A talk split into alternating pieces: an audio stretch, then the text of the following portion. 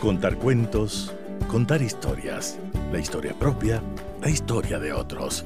Desde este momento en Radio Sucesos, Déjame que te cuente. Déjame que te cuente. Un programa conducido por Gisela Echeverría Castro.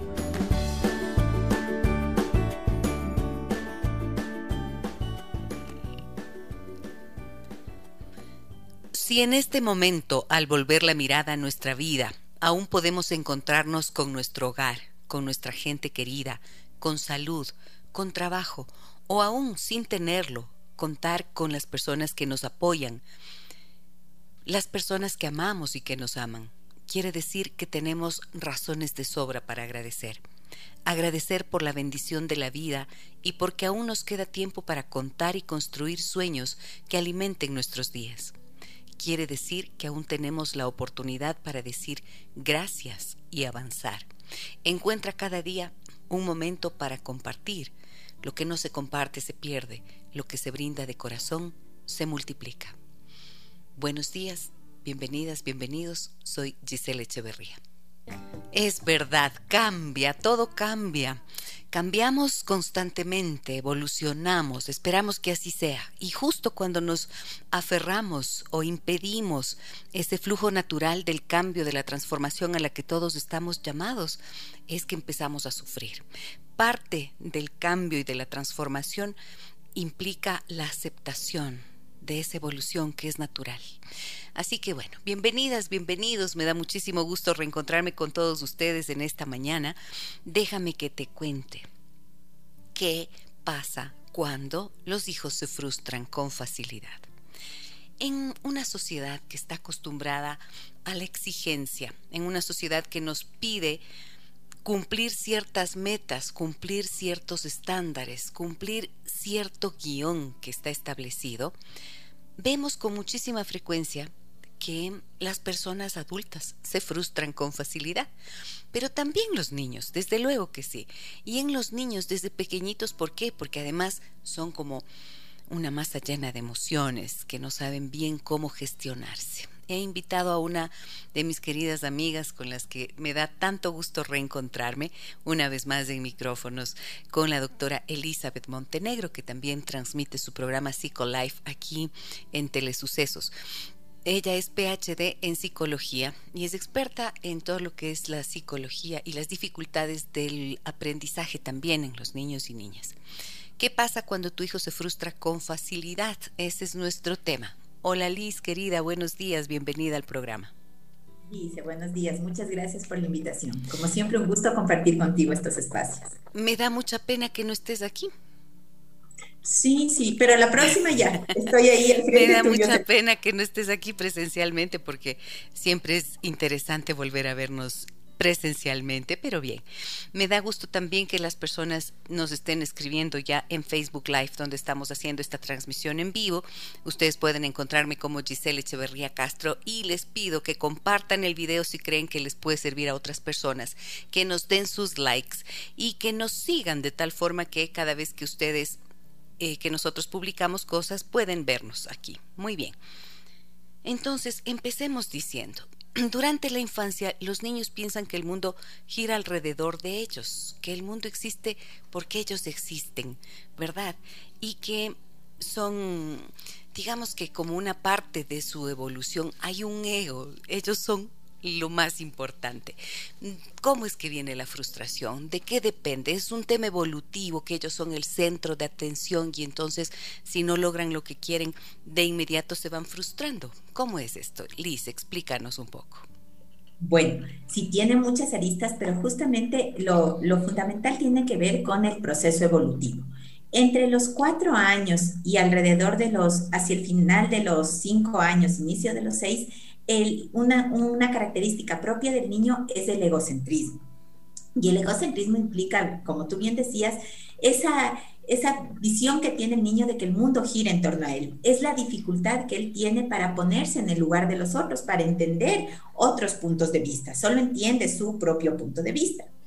Más pequeñito, que todavía también se muestran esas características, el niño empieza a tratar de identificar eh, de identificarse él como persona. Entonces aparecen los berrinches, aparece esa, esa necesidad de imponerse él frente a lo demás. Aquí es cuando se va formando justamente lo que dentro de la psicología se denomina como el locus de control, es decir, esa posibilidad que la persona va adquiriendo de aprender a controlar sus emociones, de aprender a posponer sus necesidades en un momento determinado. Y a medida que van pasando los años, esto se va a ir manejando apropiadamente. Tiene que ver también, por otro lado, con la madurez de la corteza prefrontal que se dará hasta finales de, la adolescencia, en donde realmente la persona aprenderá a, controlar apropiadamente sus, sus emociones y obviamente sus frustraciones. Pero para que esto pueda darse, el niño tiene que aprender a tolerar la frustración. ¿Y cómo aprende? A través de los padres justamente, que son quienes van enseñándole a controlar estos aspectos. ¿Y qué es la frustración en sí mismo? Hay que diferenciar la frustración de la ira y del enojo, aunque suele estar acompañada de estas emociones, ¿verdad? ¿Qué es frustrar? Cuando nosotros buscamos algo, queremos algo, deseamos algo, trabajamos para ese algo y resulta que no nos salen las cosas como queríamos. Esa es la frustración. Y generalmente viene, como digo, acompañada de otras emociones, ¿no es cierto? Puede causar ansiedad, ira, llanto, pero la frustración es como, no lo logré, no me salieron las cosas como yo quería y entonces incluso puede haber un enojo consigo mismo. Y, ¿verdad? Y todas esas emociones en un niño es más difícil todavía de gestionar, como bien decías. Claro, claro que sí, porque ese no lo logré, no conseguí algo, se va a traducir en una manifestación conductual, emocional frente a algo. Usualmente, ¿qué es? El enojo y, el enojo se traduce a través muchas veces de los berrinches, de las pataletas que los niños evidencian, pero también del llanto, ¿no? Ese llanto de rabia que tiene por no conseguir lo que, lo que él esperaba. Y esa es la manifestación que se da, lo que nosotros observamos. Entonces, a veces uno dice, pero es que ya va a crecer, o, los padres a veces dicen, bueno, vamos a darle lo que él quiera, o sea, con tal de que no llore, con tal de que no, no sufra, entre comillas, voy a satisfacer inmediatamente esa necesidad. Pero eso tiene un riesgo grande en la formación de su personalidad, porque la el aprender a tolerar la frustración tiene que ver con uno de los componentes de la, de la fortaleza mental, que es un constructo psicológico que tiene que ver con el desarrollo de la personalidad. Y el poder postergar la satisfacción de eso que queremos qué complicado que es esto, porque imagínense que pudiéramos en la vida solamente imaginar y desear cualquier cosa y obtenerlo de inmediato. Ah, no, pues eso sería el mundo perfecto, pero la vida no es así. Y si nosotros no les entrenamos a nuestros niños a hacer esto que se llama la postergación de la necesidad, de la satisfacción que se requiere ya mismito, pues entonces un poco lo pasan mal en la vida, ¿no es cierto? Cuando estamos, les acostumbramos a que tengan todo de inmediato. Mira que cuando yo te invité a, este, a tratar este tema, Liz, es porque a nosotros nos escriben y nos consultan y me encanta que lo hagan además y les invito a que sigan haciéndolo, que nos cuenten sus temas de interés y que nos cuenten sus historias sobre todo, las situaciones que están viviendo. El número telefónico para que puedan hacerlo es el 099 556 3990. También pueden escribirnos al correo electrónico ghecheverría@radiosucesos.fm. Allí ustedes pueden desahogarse. Nos cuentan sus historias. También pueden escribirnos al Messenger de Giselle Echeverría Castro en Facebook o en Instagram. Seguirnos allí y así estamos en comunicación y contacto. Y mira lo que nos decían. Gisela, te cuento que mi hijo se frustra con facilidad a raíz de la pandemia.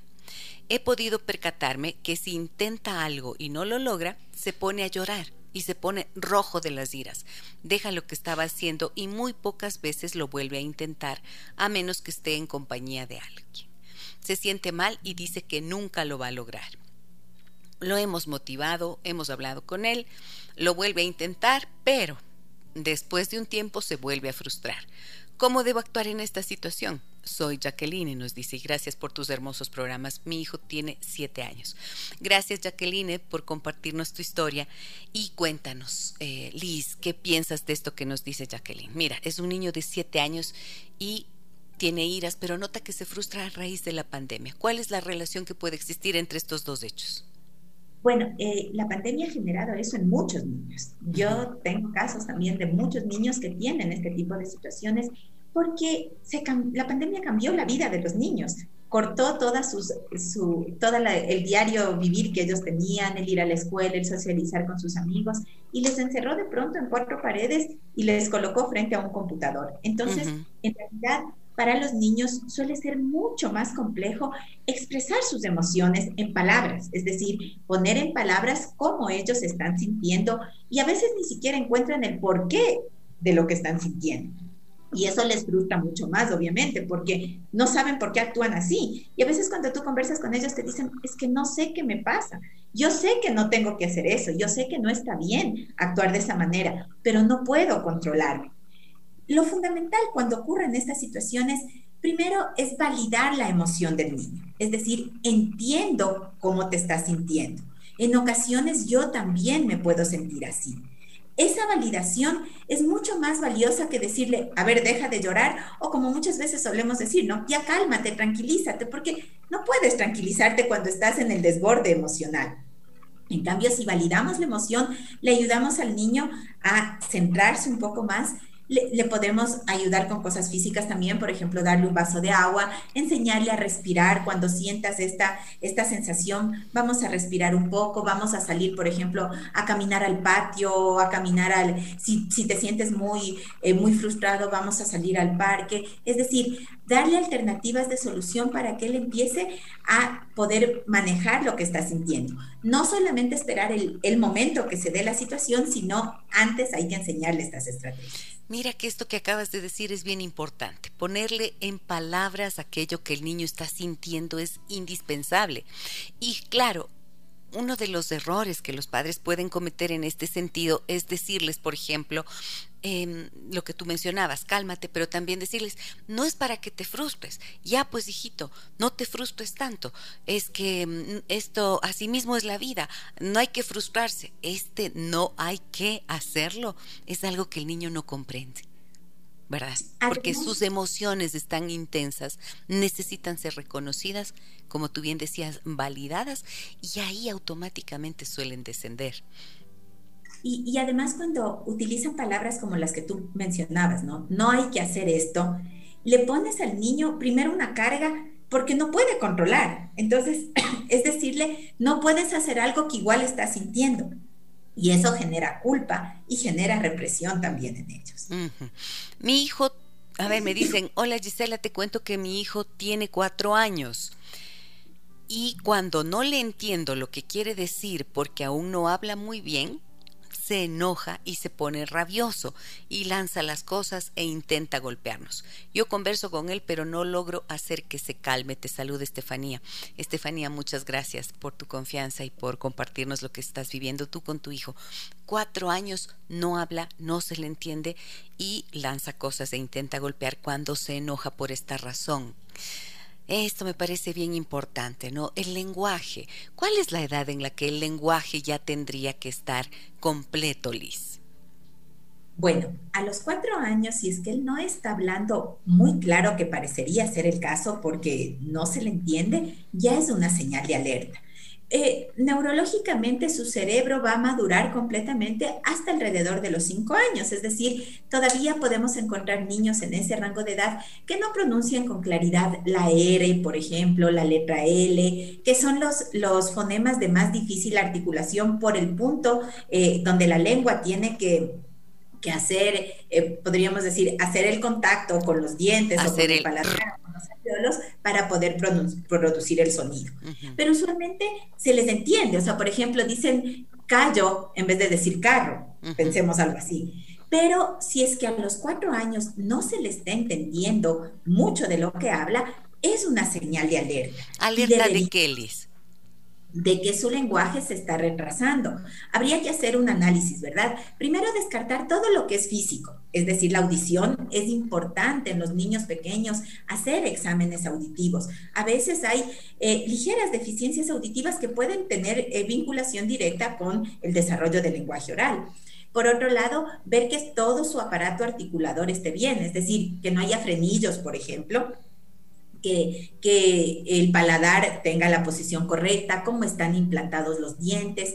Todo eso debería estar eh, eh, solventado en primer lugar. Y después sí tenemos que ir a la otra parte. Es decir, si todo físicamente y fisiológicamente está bien, entonces vamos a ver por qué no se ha estimulado el lenguaje en este niño. Usualmente las dislalias se llama ese problema de no poder entender lo que los niños dicen. Usualmente las dislalias pasan de ser evolutivas a ser dislalias eh, que tienen que ver con falta de estimulación en la articulación. Entonces, una adecuada intervención le ayuda al niño a articular mejor, a saber cómo poner su, su lengüita, cómo mover su boca en definitiva, y eso le, le mejora mucho más su capacidad comunicativa y va a disminuir la frustración.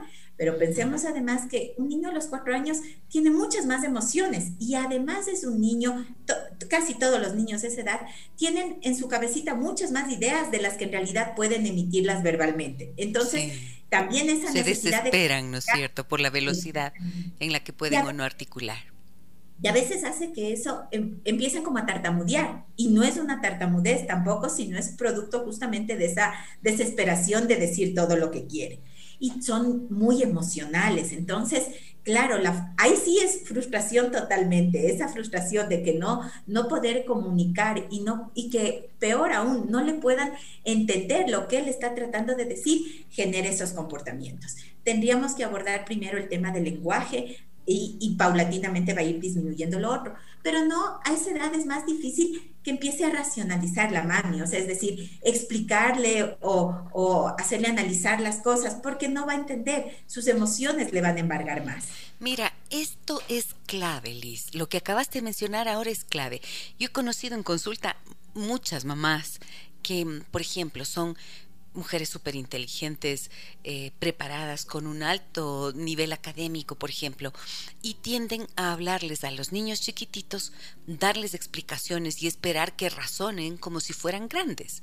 Y esto... Eh, ellas se van a frustrar muchísimo porque no van a obtener la respuesta del niño en este sentido.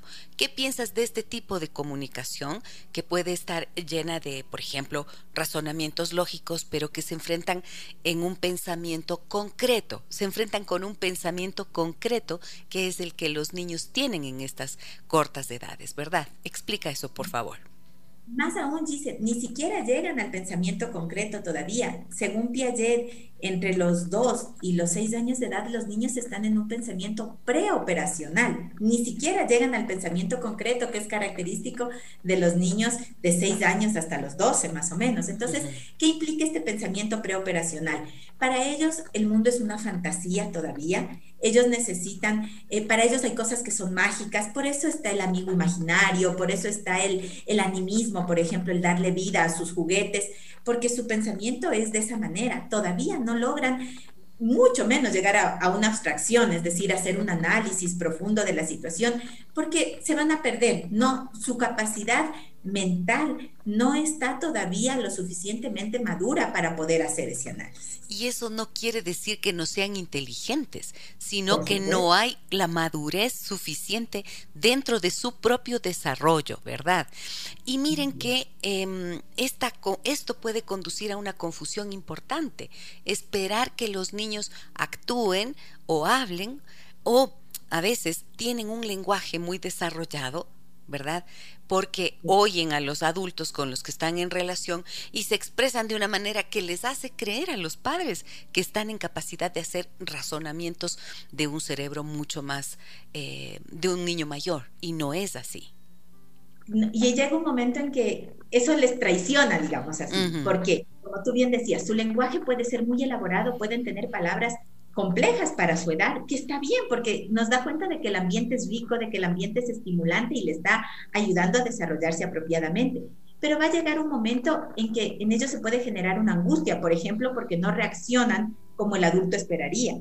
Y a veces ocurre eso también mucho más cuando los niños físicamente son más grandes, es decir, tienen, por ejemplo, cuatro años, cinco años, pero son muy altos. Entonces, ese, eh, ese rasgo físico hace muchas veces que los papás quieran exigirles más todavía porque ya piensan que y les dicen, ¿no? Y es una frase recurrente, es que ya eres grande, ya, eres un niño grande, sí. Eres un niño grande y no necesariamente es así. Gise, te cuento que mi hijo está entrando a la adolescencia y desde pequeño fue bastante impaciente y ahora que tiene 13 años lo noto más estresado y no habla de lo que le pasa. Pensaría que es algo de la adolescencia, pero nunca fue un niño que habló mucho. Me doy cuenta que cuando se enoja o se frustra, pasa jugando videojuegos por horas. La verdad, no sé cómo manejar esta situación con él. Saludos, Diego. Muchas gracias, Diego, por tu confianza. Vamos a irnos ahora mismo a una pausa comercial y regreso para responder esta pregunta junto a mi invitada de esta mañana, la doctora Elizabeth Montenegro, eh, psicóloga educativa PhD en psicología. Volvemos con ella enseguida y con las preguntas que ustedes nos han hecho llegar al 099 55 639 90. Tengo varias más que vamos a seguir comentando en este programa. Déjame que te cuente. Déjame que te cuente un encuentro que nos humaniza.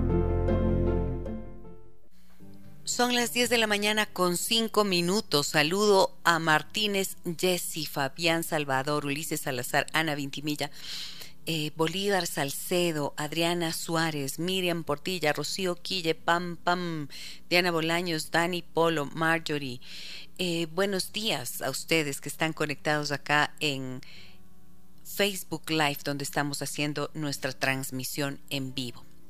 Si están fuera de la ciudad, si están fuera del país, pueden escucharnos en www.radiosucesos.fm radiosucesos.fm y también pueden volver a escuchar este programa en Spotify. Pueden buscarnos como Déjame que te cuente con Giselle Echeverría Castro. Vamos con esas preguntas. Estoy esta mañana con la doctora Elizabeth Montenegro y hablamos acerca de qué pasa cuando los hijos se frustran con facilidad. Mm, nos dice Diego, ¿no? Te repito un poquito lo que nos decía Diego. Te cuento que mi hijo está entrando a la adolescencia y desde pequeño fue bastante impaciente. Ahora que tiene 13 años, lo noto más estresado y no habla de lo que le pasa. Pensaría que es algo de la adolescencia, pero nunca fue un niño que habló mucho. Me doy cuenta que cuando se enoja o se frustra, pasa jugando videojuegos por horas. La verdad no sé cómo manejar esta situación con él. Saludos de Diego. Gracias, Diego. Decía, a ver, acá hay dos cosas que me llaman la atención y que me gustaría que las conversemos, Liz. Una, oigo con mucha frecuencia a los padres que le atribuyen comportamientos como estos de, de, encerrarse, por ejemplo, en, las, en los videojuegos o de frustrarse con frecuencia a la adolescencia o de tener mal genio, de no querer hablar, de aislarse un poco, como si esto fuera parte Mm, natural de la adolescencia. Es como que el adolescente necesariamente va a actuar de esta forma y no siempre es así. No tiene que ver solo con eso. Entonces, ¿qué piensas de esto que nos dice Diego, Liz? Sí, sí, sí, y tienes toda la razón. Y esto viene dado también por esa idea terrible, ¿no? Yo he escuchado en muchas, muchas veces conferencias que dicen, es que adolescencia viene de adolecer, adolecer que significa sufrir, que significa padecer. Entonces, adolescente significa eso, ¿no es cierto? El padecimiento. que está padeciendo. Y para toda la familia también. Pero nada más lejano de esa definición. Adolescencia sí viene de adolecer, pero adolecer significa cambio, significa crecimiento. Entonces, si nosotros entendemos ya esa definición de esta manera, no es que el adolescente tiene que atravesar como muchas veces también escuchamos la edad del burro, o, les ponen tantos nombres, ¿no? Y que el adolescente tiene que ser lo, peor. Y, cuando tú dices en ocasiones, tengo un hijo adolescente o tengo una hija adolescente, te dicen pobre, o sea, ¿cómo te compadezco? Te doy, mi, te doy mi pésame, suelen decir. Sí, son expresiones negativas en relación a la adolescencia. Y, y no tendría que ser así. Es verdad, el adolescente cambia y cambia en muchos aspectos, no solamente físicamente, su cerebro recibe muchísimos cambios porque empieza la producción de hormonas, tanto en los varones como en las mujeres. Entonces, el cerebro empieza a funcionar de otra manera. Hace poquitos minutos hablábamos con Giselle justamente de esas etapas del pensamiento. La adolescencia le permite llegar a un pensamiento de operaciones formales, es decir, él ahora sí es capaz de plantearse hipótesis, de analizar las situaciones desde otra perspectiva y eso implica que también empiece a poner sus puntos de vista sobre los demás. es una etapa de derrumbe de los ídolos, ¿no? Es decir, si papá y mamá eran los ídolos en las etapas anteriores, ahora empieza a cuestionarte ya diferentes aspectos. Pero eso no significa que tenga que llegarse a esa confrontación y peor aún a esa ruptura en donde él esté en su habitación y los papás estén por otro lado. Ahora, si es que cuando se frustra tu hijo, Diego, va y se encierra a los videojuegos por horas, yo siempre le suelo recomendar a los padres, analicen y pregúntense qué otras cosas podrían ser las causantes del enojo y la frustración de sus hijos. Muchas veces cuando yo veo en consulta a los chicos y les pregunto, ¿qué es lo que te tiene tan enojado? A ver, ¿qué es lo que te enoja y te conduce a tu, a tu habitación a, a concentrarte tanto en los videojuegos? Y suelen decir, que mi mamá no me oye, que es como que no les importo, es que para qué, qué más voy a hacer si mis papás también están en el teléfono. No digo que sea el caso de Diego. Lo que estoy diciendo es que hay que tomarse un tiempito antes de, concentrarte solo en la reacción del hijo analizar qué cosas más pasan en el hogar, en la familia, en el propio estado de ánimo de los padres para poder entender un poco qué es lo que ocurre en todo el sistema familiar. Y también es fundamental darles ese espacio. Es decir, estás enojado en este momento, bueno, perfecto, tómate tu espacio, pero después vamos al reencuentro. Yo creo que a veces como papás nos falta eso, ¿verdad? El decir, ya tiré la toalla, ya no sé qué más voy a hacer, ya no puedo hacer nada más, sino no desmayar, es decir, me voy a acercar ahora, respetar esos espacios de, privacidad que los hijos piden con, tanta eh, vehemencia, ¿no? Entonces tal vez golpear la puerta de la habitación, decirle, estás más tranquilo, quieres conversar conmigo, te invito a salir, vámonos a tomar un helado. Y ahí son los espacios de encuentro, justamente en donde se puede ir hablando sobre lo que Gisela decía, qué te está molestando, qué te está disgustando y qué podemos hacer juntos para mejorar esa situación. Sí, y, y, el sentido de la oportunidad, ¿no, Liz? El sentido de la oportunidad para la conversación. Cuando están enojados, díganme, ¿quién cuando está enojado tiene ganas de hablar? Nadie. Entonces, pero sin embargo, siempre existen momentos en casa, momentos en la familia, en donde todos estamos más tranquilos. Y quizás en esos momentos que se está más tranquilo es cuando se puede decir, no con ese tono así de, de ¿cómo se dice?, de seriedad que dice, tenemos que hablar. Uy, eso es, es aterrador cuando te dicen, tenemos que hablar. Uy, me asusto y no quiero hablar. Entonces, en lugar de eso, podemos buscar, como bien tú decías, Liz, vamos a tomar un heladito distraerse, sacarle a la persona de eso. Pero para eso necesitamos como adultos también estar en dominio de nuestras emociones y eso suele ser el otro tema, ¿no es cierto? Muy bien, vamos con más preguntas. Uy, uy, uy, tengo varias. A ver, dice... Excelente programa, muchas gracias. Dice, mi nombre es Marian. Marian, te cuento que mi hija está entrando a la adolescencia también y esto ha involucrado muchos cambios en su vida, pero en los últimos días le ha dado por encerrarse en su habitación y llorar. Cuando abre la puerta no quiere hablar del tema o finge que no ha pasado nada. ¿Cuál es la manera adecuada de acompañarle en su frustración? Gracias por su respuesta.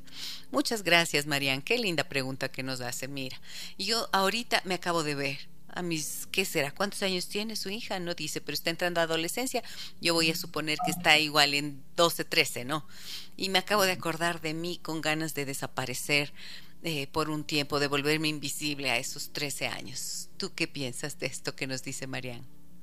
Sí, ocurre porque, se, porque todos esos cambios que, mencionábamos hace un momento implica el que el adolescente empiece a hacer reajustes, ¿verdad?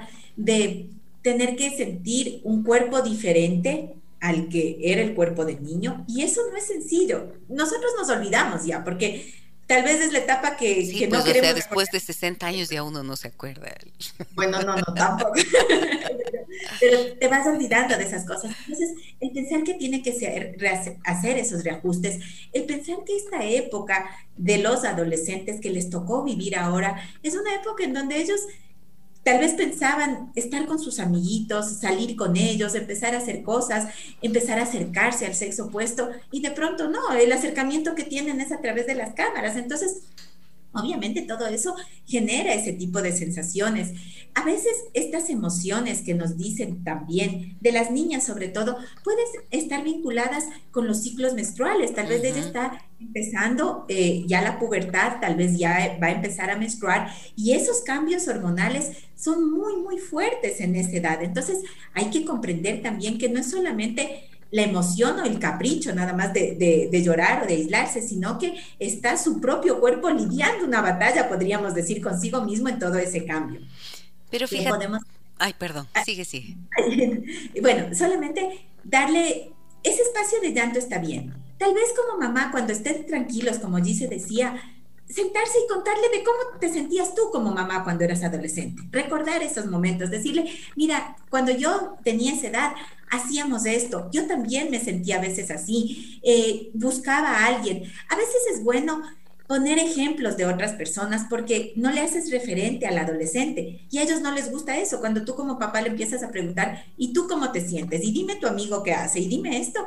Ellos sienten que, que están en un interrogatorio. Pero cuando tú cuentas experiencias, tal vez inclusive a veces te, te, resulta inventarte, o sea, de que la hija de mi amiga hizo esto, la hija de tal persona hizo esta situación, ellos van bajando esas defensas y se acercan mucho más a ti. Y también creo que puede ser buena idea decirle, em, pero mira que la pregunta como formula Marian me gusta un montón porque ella dice, ¿cuál es la manera adecuada de acompañarla en su frustración? Y esta es una palabra clave, acompañarla. Somos compañeros de la vida. Y cuando nuestros hijos están en ese crecimiento, si bien nos parecen un poco desconocidos a veces, ¿no? También podemos pensar, yo he visto niñas de estas edades, 12, 13 años, están enamoradas. También, y no le cuentan a nadie. Y de repente tienen una decepción y no le quieren contar a la mamá.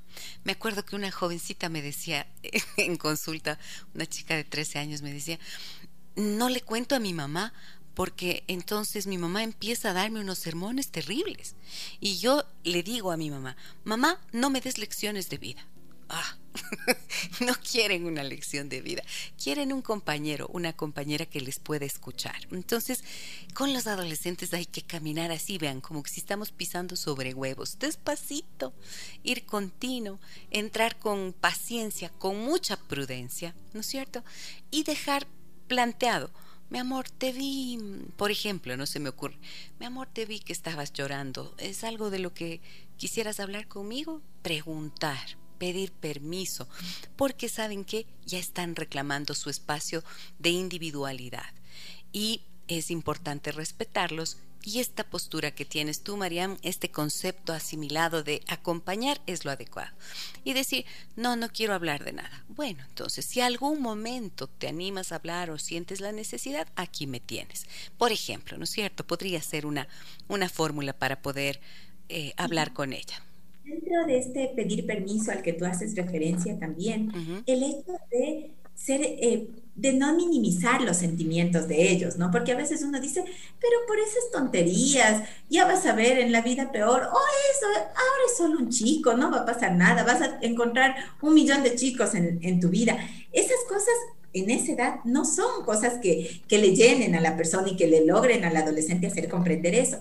Creo que también es importante aprender a rescatar los detalles en la familia. Por ejemplo, lo que tú decías, Gise, o sea, si en algún momento quieres conversar, eh, estoy aquí para escucharte.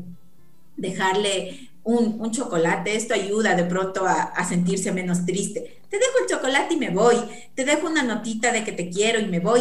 Son cosas que los adolescentes van atesorando realmente y les va permitiendo acercarse a sus padres también. Muy bien, me encantan sus mensajes escritos al 099 556 3990. Ustedes hacen muy buen uso de nuestro WhatsApp y también acuérdense que pueden hacerlo enviándonos sus mensajes de voz. Me encanta escuchar las voces.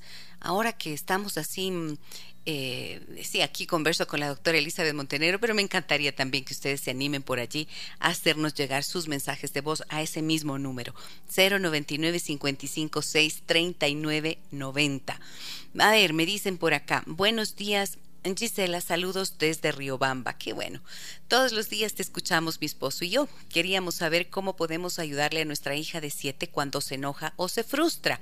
Hace dos años nació mi última hija y parece que ella ha sentido muchos celos durante este tiempo. Cuando están jugando y se enoja, le pega a la más chiquita, o cuando la más pequeña se acuesta entre mi esposo y yo, le pega también, o cuando no le sale bien algo de las tareas de la escuela, se pone a llorar. Muchos abrazos, Carla y Brian. Carla y Brian, qué hermoso que estén escuchando ustedes del programa juntos desde la ciudad de Riobamba. Lo hacen a través de www.radiosucesos.net y también pueden hacerlo desde el Facebook que siempre queda allí o en Spotify. Bueno, como sea que lo estén haciendo, tenemos distintos canales y me da muchísimo gusto poder eh, compartir con ustedes estos temas. Siete años, hermanita que nació hace dos y la niña eh, manifiesta su enojo frente a la hermana, pero también cuando hace las tareas se pone a llorar. ¿Qué piensas de esto, Liz? Que nos comparten Carla y Brian. De hecho, gracias a Carla, a Carla y Brian por su, por su inquietud y pensar que todo está ligado, ¿no? No es que el tema de la escuela es aparte de, de la situación que ella está viviendo con su hermanita la niña tiene dos años, entonces es una niña que ahora también, la pequeñita, no la hermanita me refiero, es una niña que ahora está empezando a demandar su espacio. Y ahora es cuando los celos de la pequeñita de siete se hacen mucho más evidentes.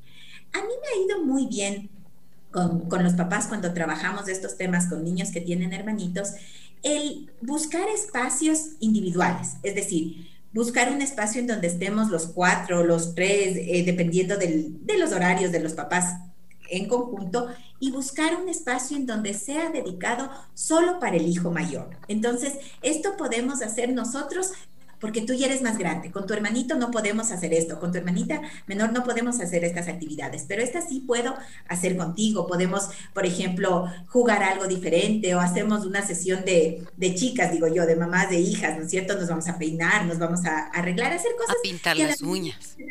Exactamente. a jugar a las trenzas. Sí. Dividimos esos espacios y eso es muy favorable porque le hace sentir a la niña de siete años que ella tiene un rol importante en su casa y cuando tiene que cuidar a su hermanita, no se siente con esa imposición de que tú eres la más grande y tienes que ceder en juegos, ceder en tiempo, ceder juguetes, ceder, espacios y todo para tu hermana, sino, mira, ahora vamos a jugar con ella y pueden hacer cosas donde la niña de siete también se puede involucrar. Por ejemplo, vamos a rodar, vamos a jugar carreras de gateo, estimulamos a la chiquita, pero también le ayudamos a la grande a sentirse competente. Y así fortalecemos ese vínculo entre hermanos que es fundamental porque es terrible después cuando van creciendo, la rivalidad fraterna que se puede ir dando hace que muchas veces la relación entre hermanos no sea buena y siempre es importante ir sembrando eso en los niños pequeños. Ahora, esto quiere decir que de alguna manera el nacimiento de la niña le impactó a nivel emocional, ¿no es cierto? Y no logró asimilar apropiadamente y atravesar apropiadamente esta situación. Una cosa mm, que, creo que también puede ser útil es hablar del tema con la niña, ¿no es cierto? Porque ella tiene siete años y podrían ustedes, Carla y Brian, en algún momento, cuando ya la pequeñita se ha dormido, ir a la cama con la niña y acostarse por allí o acostarla en la cama de ustedes y decirle, mira mi amor, nosotros hemos visto que muchas veces tú te enojas cuando la ñañita está por aquí y cuéntanos qué sientes allí, ¿no? Creo que abrir el tema puede ser muy útil para que la niña pueda expresarse. Miren, a veces me suelen decir a mí los padres, la verdad es que mi hijo nunca habla. Y yo siempre pienso, ¿estás en realidad dándole oportunidad de que hable? ¿Estás dispuesto a escuchar? ¿Te estás tomando el tiempo? ¿O estás dando órdenes siempre? ¿O estás exigiendo siempre? O estás diciendo estoy ocupado y estoy ocupada.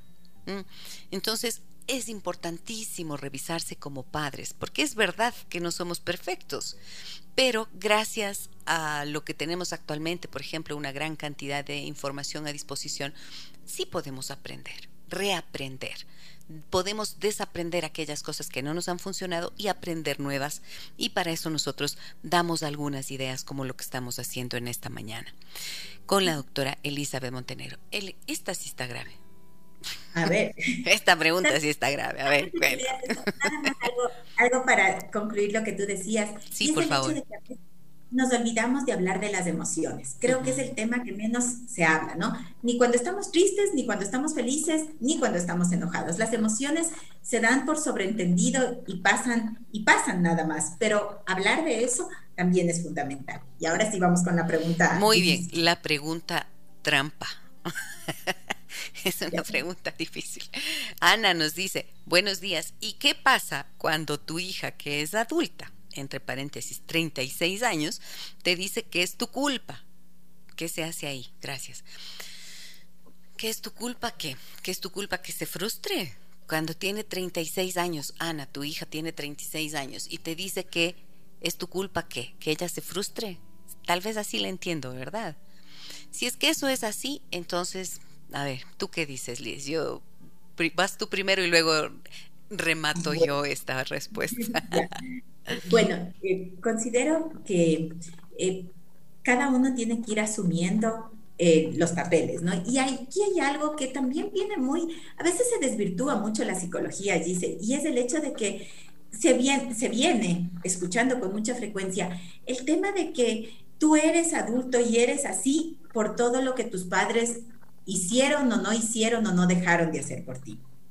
Hay una cuota de verdad en eso, pero solo una cuota, porque cuando tú eres adulto, tú no puedes venir acarreando y, y recordando todo lo malo o lo bueno que pasó y diciendo por eso yo soy así, porque son excusas para no asumir tu propia responsabilidad frente a tu vida, porque ya no es el momento a los 30, 30, 36 años, menos todavía, el momento de decir, bueno, no me puedes decir nada porque tú me criaste de esa manera. Si yo estoy mirando como adulto que eso está ocasionando dificultades en mi vida, entonces tengo que yo tomar las riendas de mi vida y empezar a cambiar, porque entonces nunca estoy viviendo mi vida, estoy viviendo la vida que, que yo dije que mis papás hicieron y eso no puede ser así.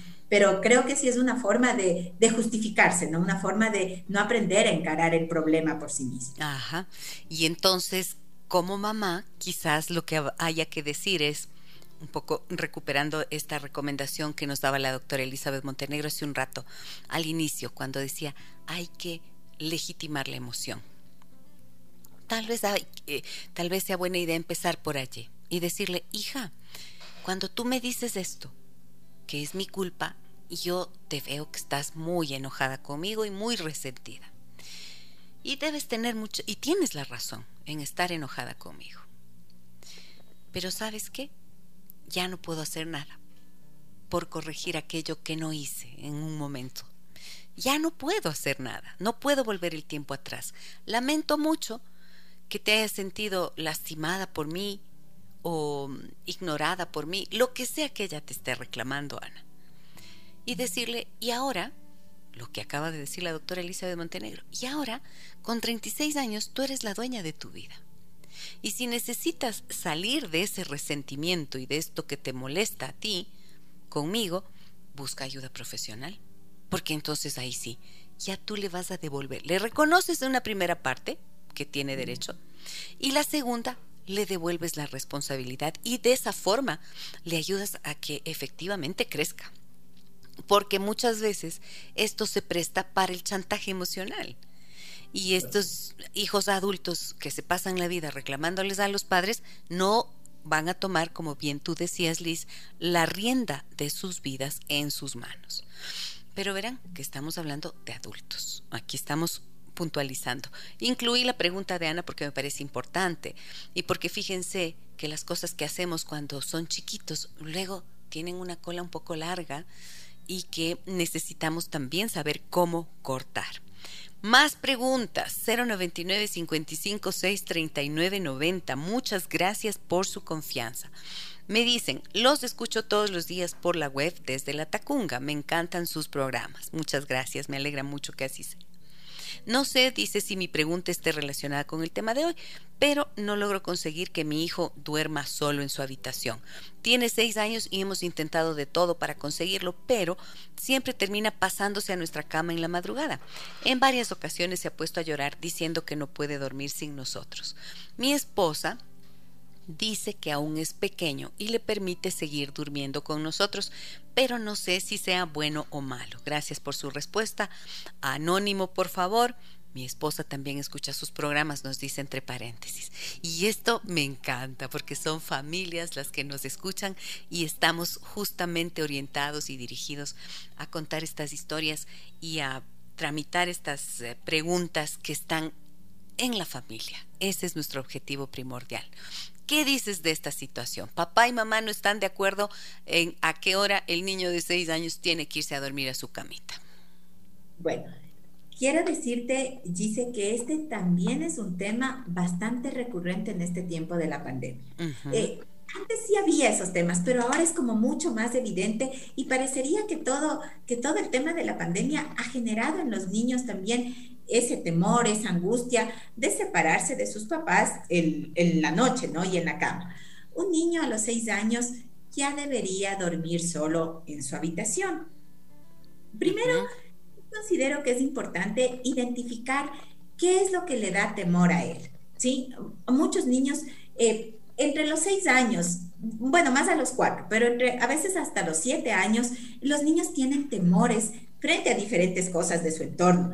A veces son películas que ven, a veces esta sobreexposición de noticias también a las que ellos están expuestos desencadena en ellos temores y a veces cosas mínimas que nosotros podríamos decir, pero es que es una tontería, pero para el niño no es una tontería. Por eso volvemos a hablar nuevamente de esta validación de sus emociones y de sus sentimientos. Entonces, eh, de pronto, en su habitación, por ejemplo, cuando cierran la cortina, el árbol de la casa de al frente se mueve y eso parece una sombra que al niño le da, le da temor. Es decir, pueden ser cosas así chiquititas. Por eso hay que preguntar primero qué es lo que está generando en él ese temor.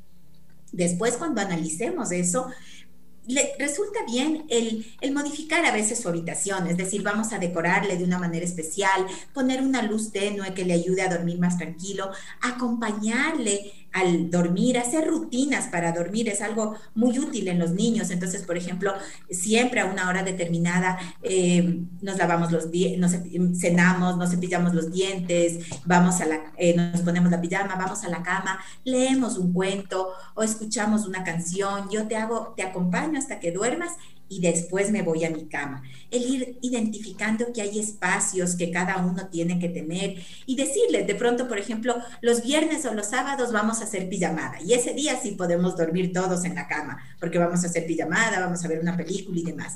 Pero de lunes a viernes vamos a hacer estas actividades. Eso puede ser estrategias que le pueden servir, pero siempre habría que tratar de investigar de fondo, ¿no es cierto? ¿Qué está pasando más profundamente para poder darle una orientación mejor? Muy bien, es bien valioso que ustedes puedan prestar a esta atención. Pero mira, cuando nos hacen estas preguntas, yo digo, qué lindos son estos papás, porque están interesados en aprender, están interesados y están prestando precisamente esa atención a sus hijos. Y claro, la búsqueda de una orientación es parte primordial, porque hay cosas que se nos van de las manos analizar y explorar en esos miedos es el primer punto cuando son tan chicos y mm, este tiempo en el que ha habido miedos también profundos en los adultos de enfermar, de que alguien muera, de que los abuelos, por ejemplo, les pase algo, como hoy en las noticias, como bien tú decías, se asustan muchísimo, ¿no es cierto? Pero no saben cómo expresarlo. Y entonces también hay que preguntarse entre los adultos si ustedes están sintiendo miedo, porque impresionantemente los niños van a expresar muchas veces esos temores de los propios adultos. Bien, me voy a la pausa comercial. Regreso de nuevo con ustedes y con la doctora Elizabeth Montenegro. Todavía tengo un montón de preguntas acá que estamos gestionando. Les agradezco siempre por su confianza. 099 556 3990 es nuestro número telefónico. Y esta es 101.7 FM Radio Sucesos. Estamos de regreso en Déjame que te cuente con Gisela Echeverría. Déjame, que, te, cuente. cuente. Déjame que te cuente.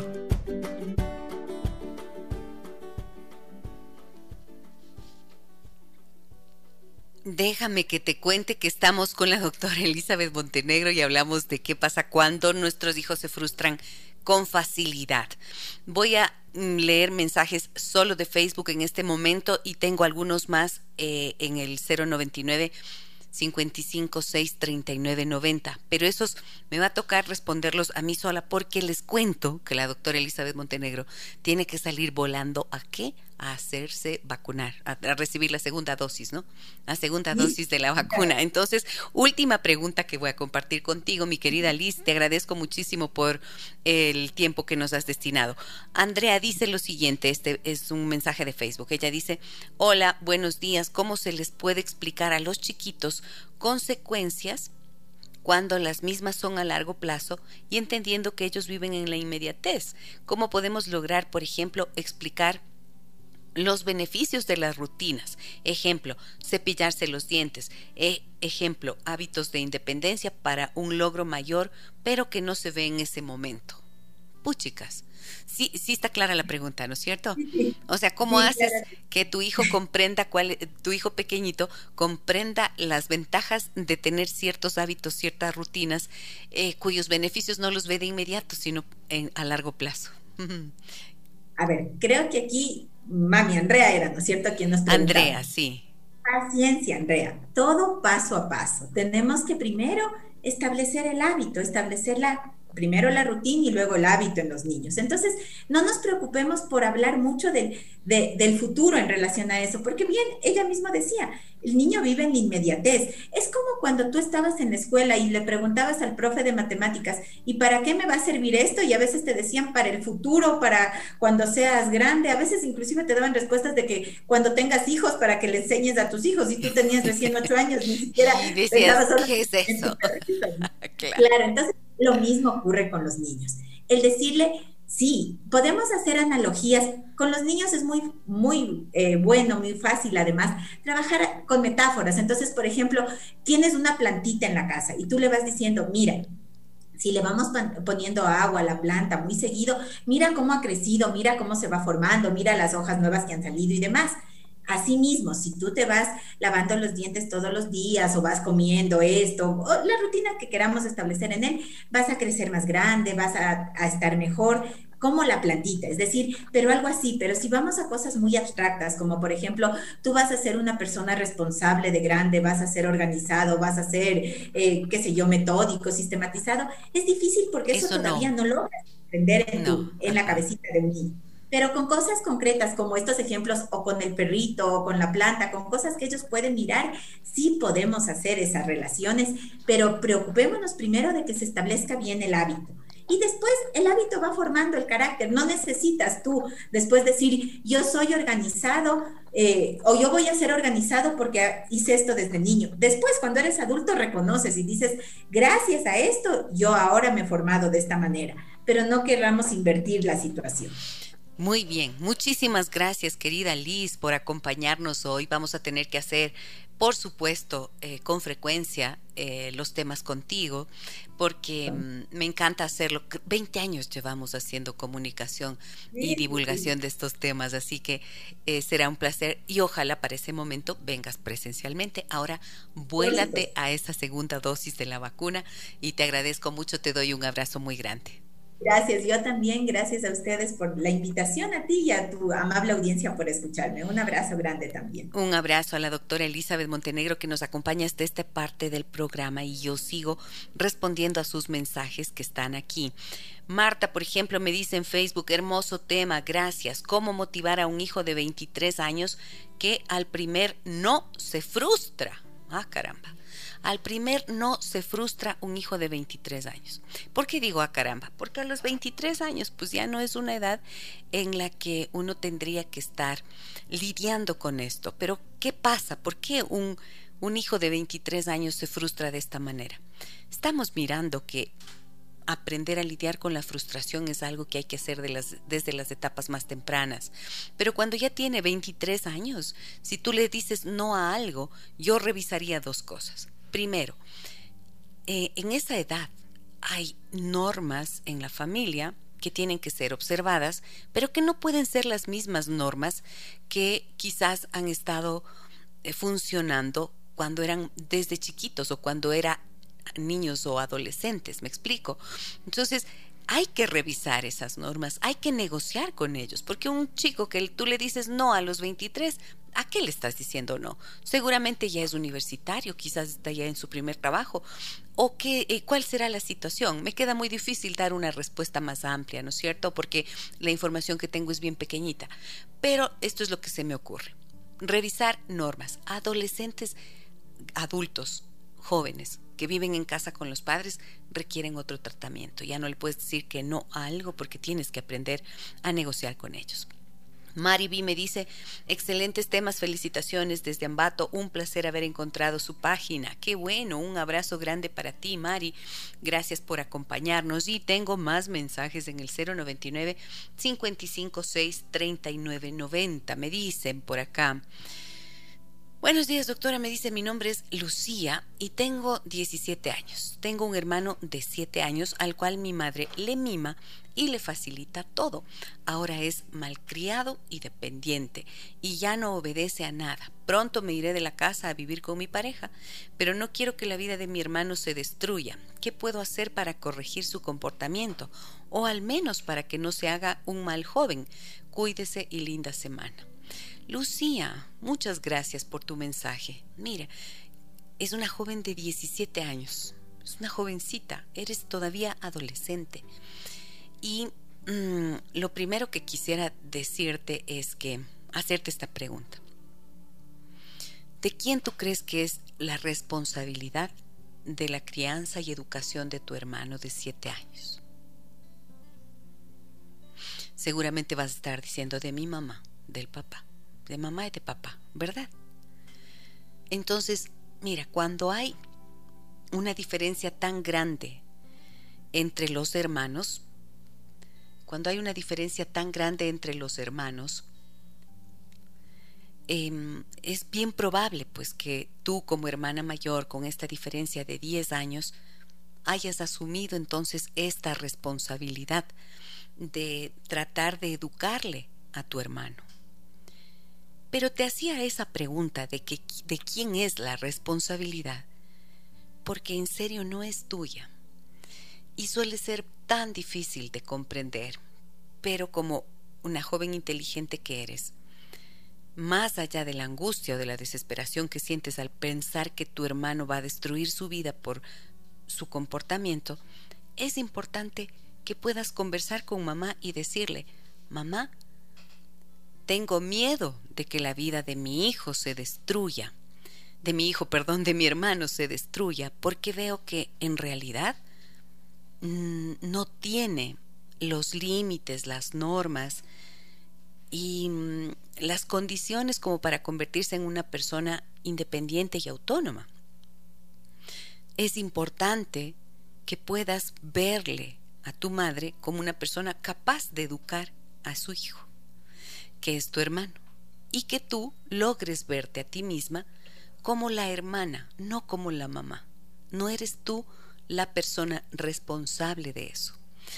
No sé si es que esto que te digo te ayuda o te sea demasiado fácil implementar, pero en todo caso es una invitación a reflexionar sobre lo que estás viviendo porque en serio no es tu responsabilidad. Y si es que tú quieres que él te obedezca y que corrijas y, y perdón y corriges su comportamiento, vas a perder al hermano. Vas a perder al hermano, porque los hermanos, aunque hayan nacido con mucha diferencia de edad, em, siguen siendo hermanos, están en el mismo nivel y es difícil que un hermano le haga caso a su hermana o le respete porque es la hermana mayor. De hecho, esto de ser hermano mayor y hermano menor tendría que eliminarse del vocabulario porque todos están en el mismo nivel. Piensa eso un poquito y te agradezco mucho por tu mensaje. Lucía, te doy un abrazo muy grande. Vamos con más preguntas, más preguntas tengo por aquí. Gisela me dice, soy Esteban y esta va a ser la última de este tema Sí, esta va a ser la última de este tema. Gisela, soy Esteban y siento que cuando mi hijo se frustra yo también lo hago. Creo que los dos no sabemos manejar este sentimiento. Me gustaría saber qué podría hacer para que los dos sepamos manejarlo. Aunque estoy consciente de que soy el adulto y el papá, pero supongo que a mí tampoco me enseñaron y yo no sé cómo enseñarle a mi hijo. Saludos y qué lindo que existan estos programas, me dice él. Gracias Esteban, un abrazo grande para ti y gracias también por tu confianza al contarnos esto que estás viviendo tú. Creo que eh, esta pregunta es buenísima para poder cerrar el programa, porque, eh, para poder cerrar el tema, quiero decir, porque fíjense que, que lo que Esteban nos dice es en gran medida lo que habitualmente impide que los hijos aprendan el manejo de sus emociones. ¿Qué quiere decir? Los padres, los adultos, somos el modelo de comportamiento. Y si un hijo ve que su padre mm, fácilmente se frustra o le cuesta manejar esa emoción, entonces ya tiene un, un modelo de reacción en este caso que seguramente lo va a replicar. Y qué bueno que tú em, te has dado cuenta ya de esto, ¿no es cierto? Porque tú me estás diciendo, los dos no sabemos manejar este sentimiento y no sé cómo hacer yo que estoy consciente de que soy el adulto. Pues cuando algo se te ha dificultado tanto, tal vez sea el momento de empezar a ejercitarte, a buscar la manera de, por ejemplo, escribir en un papelito, siento mucha frustración por... Y ahí empiezas a hacer una lista de todo lo que te frustra. Si es que tú logras hacer esa lista de frustraciones y luego vas analizando cada uno de los puntos que te frustran, vas a poder encontrar cuáles son las causas más profundas y ver qué cosas tienen solución y cómo puedes implementar esa solución. Reconocer ante tu hijo también puede ser una estrategia importante. Decirle, mira mi amor, a mí me cuesta mucho manejar las frustraciones y veo que tú estás yendo por el mismo camino. Entonces puedes hacer un compromiso con él, un reto con él. Decir, mira, esto se puede o no se puede lograr. Y es clave pensar en lo siguiente. Hay cosas en la vida que podemos obtener. Tenemos grandes capacidades y tenemos grandes sueños y somos capaces de lograr muchas cosas con esfuerzo y con creatividad y con inteligencia. Pero hay otras que no. ¿Eso qué quiere decir? Que somos humanamente capaces, pero también humanamente tenemos limitaciones.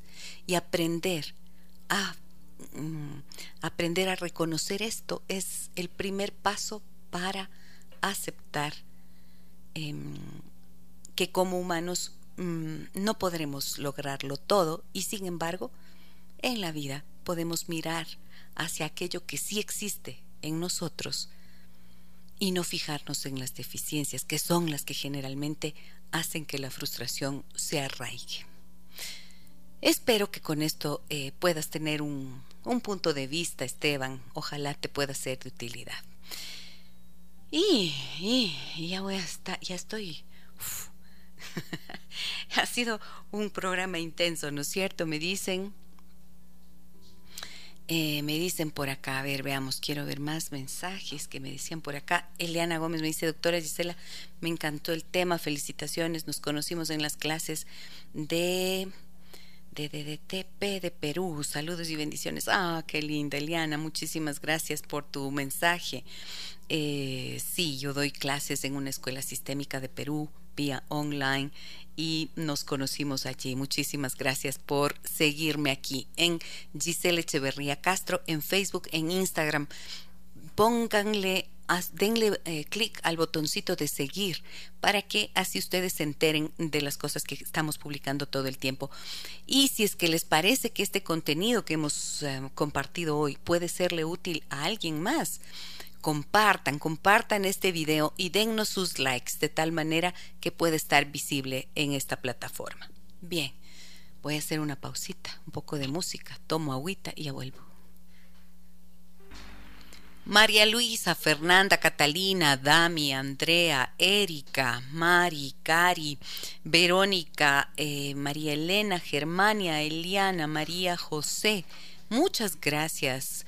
A ver, Jessy, Fabián, Fernando, muchas gracias a todas las personas que nos han acompañado a través de Facebook Live. Me despido de ustedes ya y mm, les invito a que mañana nos acompañen a partir de las 9 horas con 30 minutos aquí a través de la señal de Radio Sucesos 101.7 FM en www.radiosucesos.fm también y en Spotify ustedes pueden volver a escuchar el programa.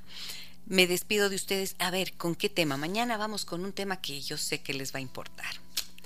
¿Qué pasa? A ver, ¿qué pasa cuando te gana la ira? Hablamos de tantas emociones y la ira es de las más difíciles, de las más difíciles de gestionar. Aquí vamos a dar algunas ideas de qué se puede hacer. Escríbanos, por favor, escríbanos, cuéntenos sus historias, qué les ha pasado a ustedes con respecto a la ira. Pueden escribirnos al 099 55 639 90. El correo electrónico es gecheverría arroba radiosucesos.fm. Cari Gutiérrez me dice gracias, gracias, gracias. Gise, un excelente programa. Muchas gracias por ese triple gracias también para ti, Cari. Por acá me dicen algo, a ver, ¿dónde estaba? Aquí, aquí me dicen buenos días, doctora querida, le acabo de escuchar algo que me gustó, pero no sé si lo apunté bien. La frase, lo que no se comparte se pierde y lo que se comparte se multiplica. Corríjame, por favor, que tenga un día exitoso y bendecido. Efectivamente, ¿cuál es tu nombre? No sé, no me dice el nombre, pero em, efectivamente esa es la frase, em, una frase que la dije en la mañana al iniciar. Lo que no se comparte se pierde efectivamente y lo que se comparte se multiplica compartan este mensaje, alguno de estos mensajes, alguna de estas ideas, de estas reflexiones que hemos hecho durante el programa. Compartan el programa que está en nuestro Facebook. Háganlo si creen que podemos multiplicar em, estas reflexiones y estos contenidos que la única finalidad que tienen es acompañar a las familias a que ojalá encuentren una luz, una orientación, una guía. Mañana nos vemos para hablar de la ira y lo que pasa cuando nos supera, cuando nos gana la ira. Soy Giselle Echeverría, un abrazo muy grande a todas y todos.